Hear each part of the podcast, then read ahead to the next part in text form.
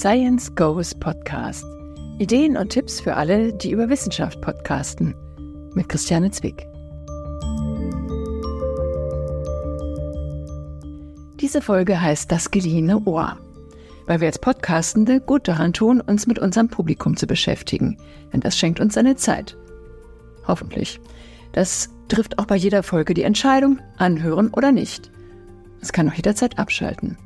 Wir sollten unser Publikum vor Augen haben, zumindest in Gedanken, damit wir die Perspektive der Menschen berücksichtigen, die wir ansprechen wollen, ihre Bedürfnisse und ihre Fragen. Für diese Folge habe ich aus aktuellen Studien und Umfragen zusammengetragen, was über Hörerinnen von Wissenspodcasts bekannt ist oder von Podcasthörerinnen allgemein. Die Daten stammen aus unterschiedlichen Quellen. Das sind die aktuelle ARD-ZDF Online-Studie, der Online-Audio-Monitor 2023, den die Landesmedienanstalten beauftragt haben, das Wissenschaftsbarometer 2023, die RTL-Data-Studie Leben mit Podcasts von 2021 und die Untersuchung über das Warum der Podcast-Nutzung der Makromedia Hochschule von 2020. Ich verlinke sie alle in den Show Notes. Podcasts zu wissenschaftlichen Themen stehen in den meisten dieser Veröffentlichungen nicht im Zentrum. Trotzdem lassen sich aus ihnen Schlüsse ziehen. Und genau das versuche ich. In den nächsten zehn Minuten bekommt ihr ein einigermaßen plastisches Bild vom Publikum von Business Podcasts. Dieses Bild könnt ihr nutzen, um HörerInnen-Personas zu erstellen und die richtigen Fragen zu finden, die Menschen in Hinsicht auf euer Thema besonders interessiert. Was dann wieder in Keywords mündet, aus denen ihr Folgentitel bauen könnt, die dann auch gefunden werden. Das ist ein echter Gamechanger für Podcasts, die im akademischen Umfeld entstehen. Wo leider immer noch viel zu viele Podcasts Titel bekommen, die Suchmaschinen nicht sinnvoll indexieren können. Die Folge? Zu wenige Abrufe und Abonnentinnen. Aber bevor wir mit den Zahlen loslegen, frage ich Podcast-HörerInnen. Um sie geht es hier schließlich. Der Zufall führt mir Jasmin und Lena vors Mikrofon. Sie studieren, wie sich herausstellt, BWL mit dem Schwerpunkt Immobilienwirtschaft. Also woher holst du deine Podcasts und was, ähm, nach welchen Kriterien wählst du sie aus? Hm, das ist eine gute Frage. Ich glaube, das kommt so ein bisschen darauf an, in welchem Thema man jetzt gerade, dadurch, dass wir auch im Immobilienbereich tätig sind, äh, was einen dann vielleicht gerade auch beschäftigt oder äh, wovon man vielleicht viel mehr jetzt hört, dass man da danach so ein bisschen auswählt. Das finde ich total cool, weil es ist ein Thema. Also wie suchst du dir Podcasts aus? Suchst du ganz normal über Google oder wie machst du das? Ähm, nee, also wir jetzt glaube zum Beispiel über Spotify, oder? Ja. Würde ich jetzt mal sagen. Ich denke mal, das ist bekannt. Ähm, genau, dann sucht man da nach einem Schlagwort und dann wird auch was angegeben. Ja. Magst du mal so ein, zwei Schlagworte nennen? Ähm, jetzt ganz aktuell äh, beschäftige ich mich auch bei meiner, äh, also meiner Bachelorarbeit äh, mit der Wohnungsknappheit hier in Hamburg. Ähm, ja, gebe ich zum Beispiel den Wohnungsmarkt generell an. Ähm, ja, Mietpreise, solche Schlagwörter eben.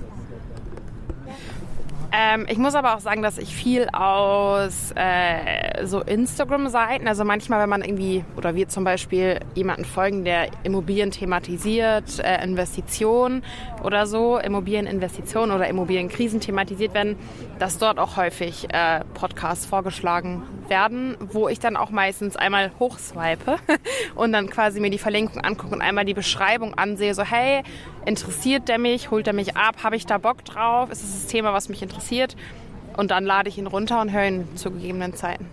Damit sind schon einige wichtige Punkte auf dem Tisch. Persönliches Interesse, Bedürfnis, Suchbegriffe, Plattform- und Social-Media-Orientierung, schnelle Auswahl unter ähnlichen Angeboten zum Thema. Auch ein Pluspunkt von Podcasts wird hier deutlich. Die zeitunabhängige individuelle Nutzung des Mediums. Genau dazu passt der Befund der ARD-ZDF-Online-Studie, dass seit 2023 inzwischen fast alle von uns im Netz verfügbare Angebote mobil nutzen, also mit dem Smartphone. Nur drei Prozent der deutschen Wohnbevölkerung tut das nicht. Die Studie begründet die Unterwegsnutzung von Podcasts mit dem Wunsch nach Zeitsouveränität. Was für ein angenehmer Gedanke und was für ein schönes Wort. Für die zeitsouveräne Nutzung von digitalen Audioinhalten wird das Smartphone bevorzugt. Ja, die Zitate kommen heute von der KI. Für ein paar Zahlen reicht's. 65 Prozent der Podcast-Nutzung und 80 Prozent des Musikstreamings erfolgen darüber. Welche Konsequenzen hat das nun für Podcastende? Ich würde sagen, Podcast-Titel und Cover müssen klar und schnell verständlich sein, beim Durchswipen auffallen. Das Besondere sollte herausgearbeitet werden. Außerdem, wenn Podcasts unterwegs gehört werden, sollten sie ein Audiospektrum haben, in dem bei aller Liebe zu Bessen gerade die hohen Frequenzen deutlich zu hören sind. Denn im Bus und im Auto brummen die Motoren. Damit wir uns aber nicht im Klein-Klein verlieren, lasst uns nach dem roten Faden greifen. Mein Vorschlag? Zuerst die Positionierung von Wissenspodcasts, dann das Profil der HörerInnen, ihre Vorlieben und Bedürfnisse, dann das Wie und Wo der Nutzung und die Schlüsse, die wir daraus ziehen können. Und mittendrin ein paar Trends. Also, wo stehen Podcasts, vor allem Wissenspodcasts, im Ranking der Inhalte? Und wer hört sie? Werfen wir einen Blick auf den Online-Audio-Monitor 2023. Er gibt zu den Basics bei über 8000 Befragten klare Auskünfte. Audioinhalte werden hier in die Kategorien Nachrichten, Regionales, Service, Info, Wissen, Unterhaltung, Hörbuch, Sport und Musik unterteilt. Und wie schon im Vorjahr stehen Wissens- und Infopodcasts an der Spitze. Mehr als die Hälfte der Podcast-Hörerinnen sucht also Informationen und will mit Audioformaten dazulernen. Und zwar 61 Prozent. Ganz nebenbei, auch als Podcast-Hörerin finde ich mich in diesen Zahlen wieder. Und noch eine gute Nachricht für Podcastende. Das Wort Podcast ist endlich kein Fremdwort mehr. Danach fragte RTL Data in seiner Podcast-User-Studie von 2021. Nur noch 4% der Befragten konnten mit dem Begriff nichts anfangen.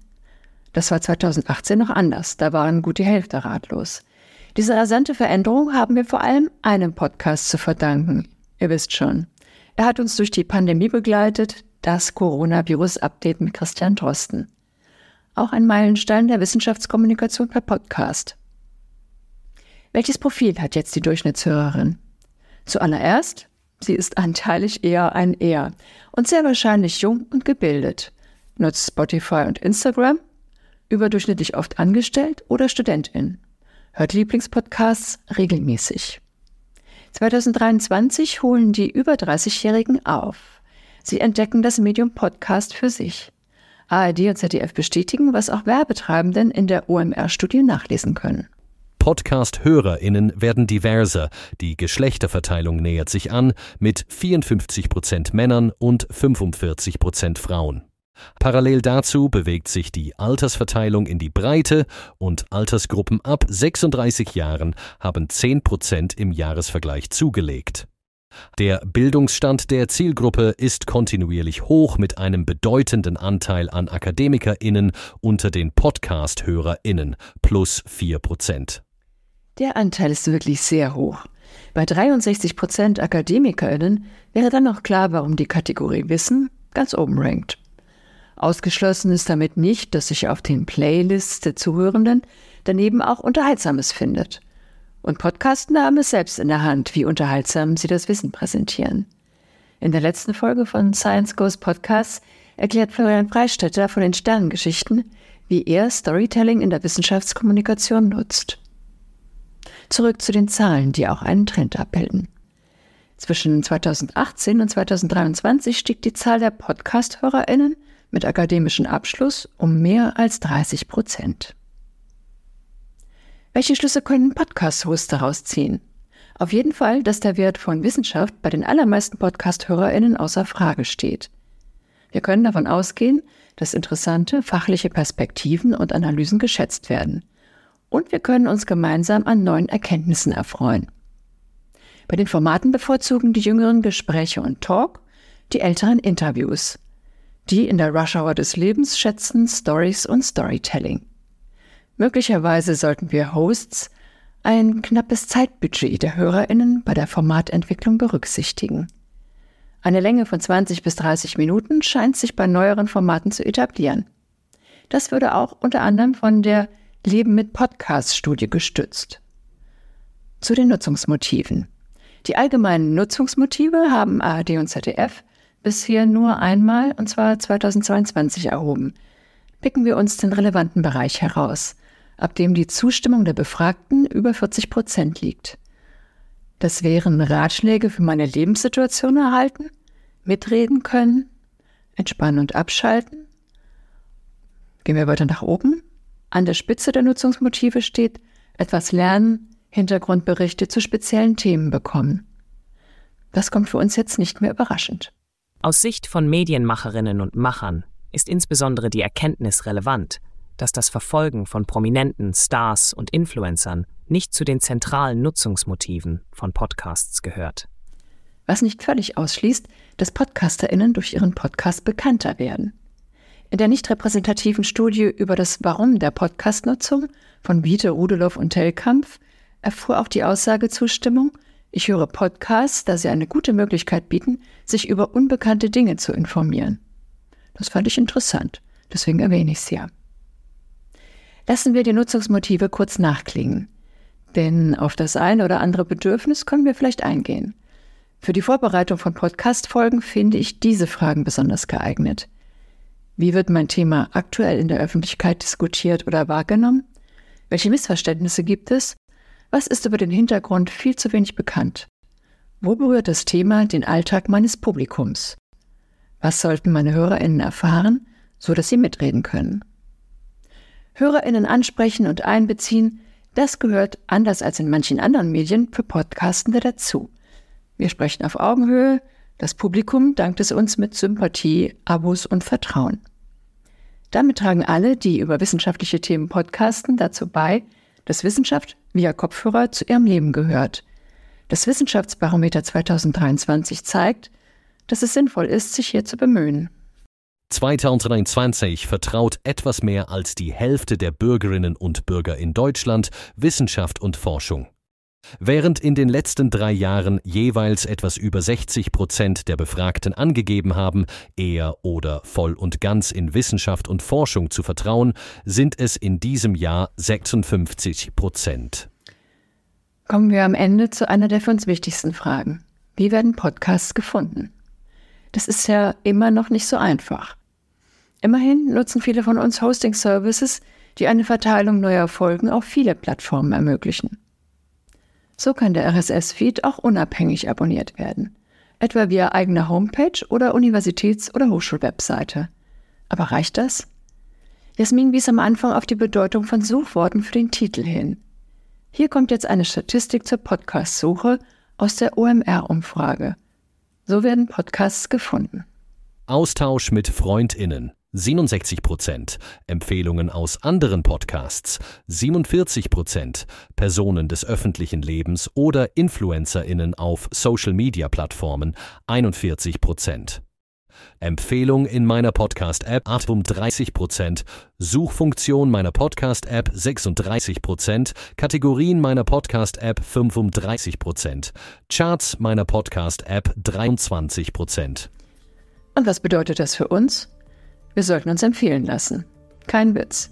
Mit der Aufforderung enden ja nicht umsonst so viele Podcasts. Empfiehl uns weiter. Bei der Gelegenheit empfiehlt diesen Podcast weiter. Die wichtigste Voraussetzung ist kein schwer verständlicher Titel, keine Insiderscherze, keine Akronyme, keine Wortneukreationen. Man muss sich den Titel merken können. Und damit komme ich von den generellen Statistiken zu euren Statistiken den, die beim Hosting-Service eurer Wahl liegen oder bei WordPress angezeigt werden. Ihr schaut sie doch an, oder? Macht es unbedingt, denn so erfahrt ihr, was bei eurem eigenen Publikum gut ankommt. Und das ist gut zu wissen. Soweit für heute. Ich hoffe, es waren ein paar Tipps und Inspirationen für deinen Wissenschaftspodcast dabei. Links zu den Themen der Folge findest du in den Show Notes. Neue Folgen von Science Goes Podcast gibt's einmal im Monat. Vergiss nicht, den Podcast zu abonnieren, damit du keine Episode verpasst. Und lass gerne Sterne regnen. Du weißt ja, wie wichtig das für Podcasts ist. Hast du Fragen, Feedback oder einen Themenvorschlag? Lass gerne von dir hören. Die Mailadresse ist sgp.christiane-zwick.de. Bis nächstes Mal bei Science Goes Podcast.